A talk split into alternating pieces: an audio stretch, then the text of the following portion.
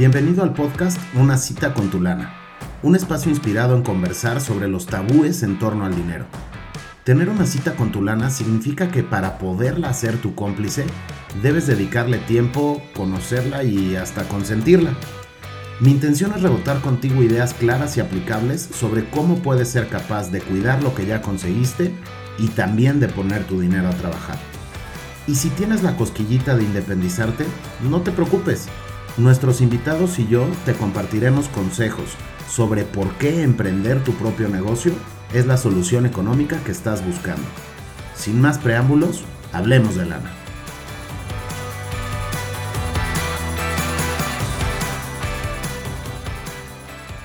Hola, hola, ¿qué tal? ¿Cómo te va? Me da mucho gusto saber que estás escuchando nuevamente este martes de una cita con tu lana. Y para la cita de hoy vamos a hacer algo un poquito diferente, algo más interactivo.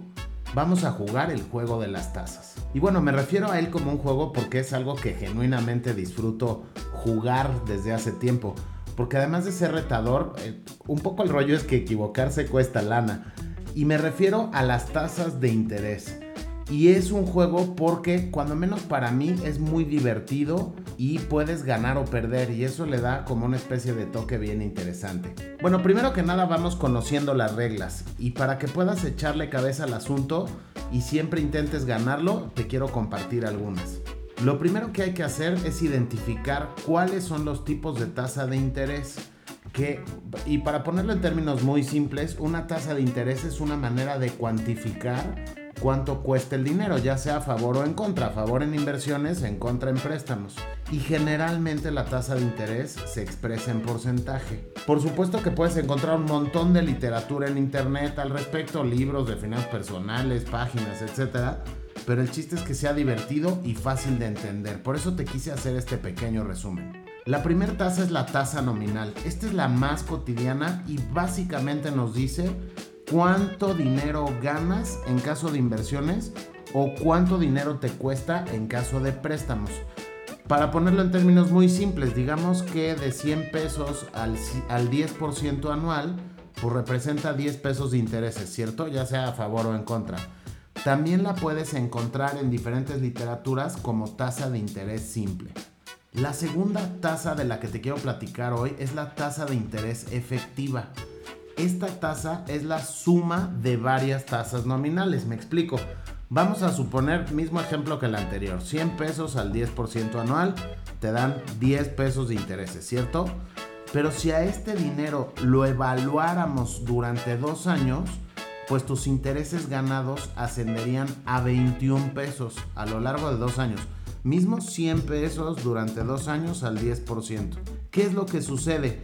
Que tus primeros 10 pesos ganados en el año 1 se integran en el capital, vulgarmente conocido como capitalización. Y entonces para el año 2, en lugar de tener 100 pesos, que es lo que se pondría a trabajar, ya tienes 110 pesos.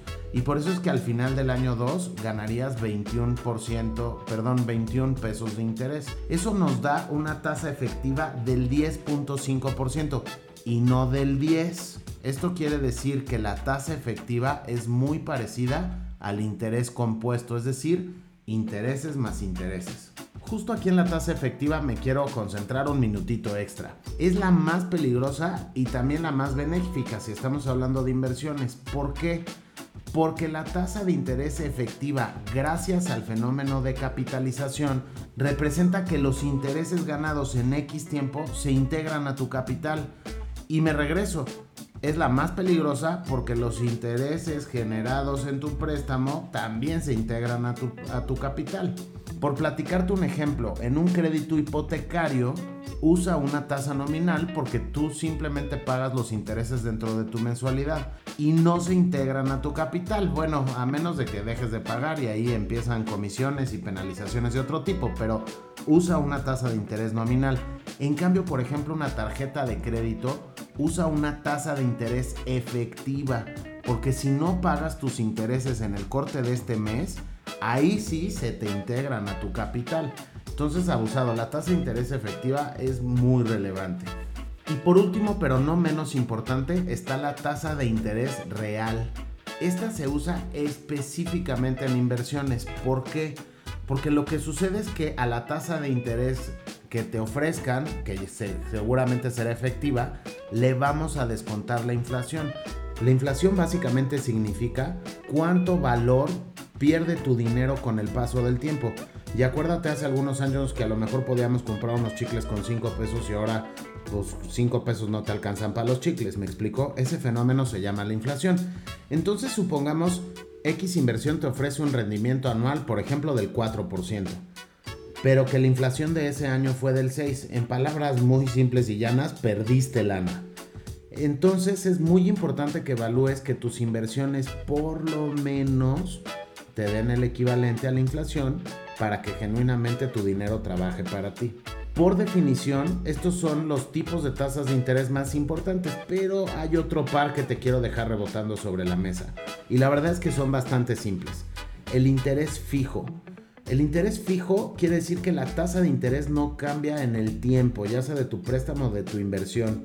Y generalmente se usa en inversiones garantizadas o en préstamos que tienen una garantía, como por ejemplo un crédito de coche. Son mucho menos riesgosas.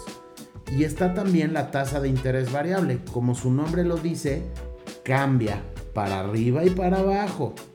Entonces, que tu tasa de interés cambie para arriba, pues si tienes una inversión es bastante positivo, pero si cambia para abajo, pues no es tan interesante en una inversión este, como lo pudiera ser, por ejemplo, en un préstamo. El interés variable está relacionado al riesgo de ganar y de perder. Y me refiero a este rollo de las tasas como un juego porque genuinamente creo que es un juego que todos podemos ganar. Claro, si le dedicas un poquito de tiempo y otro cachito de análisis. Y por si fuera poco, tiene dos versiones. La versión de ganar invirtiendo dinero y la versión de ahorrarte dinero eligiendo el mejor préstamo posible. Vamos pensando en la versión de inversiones. El juego de las tasas cuando inviertes o como decimos en este podcast, cuando pones tu dinero a trabajar, consiste básicamente en elegir la mejor tasa de interés posible, pero por supuesto en función de cuánto estés dispuesto a arriesgar y durante cuánto tiempo. La versión de inversionista, la versión del juego de las tasas como inversionista es relativamente sencilla de ganar, pero te quiero dejar estos tres consejos. El primero, no pierdas de vista que entre más alta sea la tasa, más riesgo habrá. Ojo, no escuches los cantos de sirena cuando te enseñen una cotización con rendimientos locos. Una magnífica referencia de cuál es una buena tasa de interés que pone tu dinero a trabajar y que además compensa la pérdida inflacionaria, que como decíamos es la tasa de interés real, es una tasa de interés nominal del 12%. El segundo tip, abusado. No por ganar mucho dinero te quedes sin liquidez. También tienes que evaluar cuánto tiempo estás obligado a permanecer en este instrumento de inversión o en su defecto cuánto te cuesta salirte, cuál, si hubiera alguna penalización por salirte en caso de una urgencia. Entre más líquido estés, mucho mejor. El tercer tip, las tasas garantizadas son bajas pero seguras. Y aquí es en donde te quisiera aconsejar el principio de la diversificación. Por ejemplo, si tú tuvieras 100 pesos y no te gusta tanto el riesgo, un mix que puede ser ideal para ti es el 60% en renta fija o garantizada y el 40% en renta variable. Y supongamos, por ejemplo, que la tasa fija es del 4% y la variable es del 16%. Si tú haces un mix 100 pesos al 60% en tasa fija del 4, el otro 40% en una tasa variable del 16, tendrás un rendimiento mixto del 8.8. Mezcla tus inversiones, una lanita a lo seguro y otra lanita al riesgo. Ahora te quiero platicar de la versión para préstamos. Comparar un crédito contra otro en tasa de interés no tiene ningún chiste. Simplemente revisa la tasa de uno y la tasa de otro, ¿cierto? Pues falso.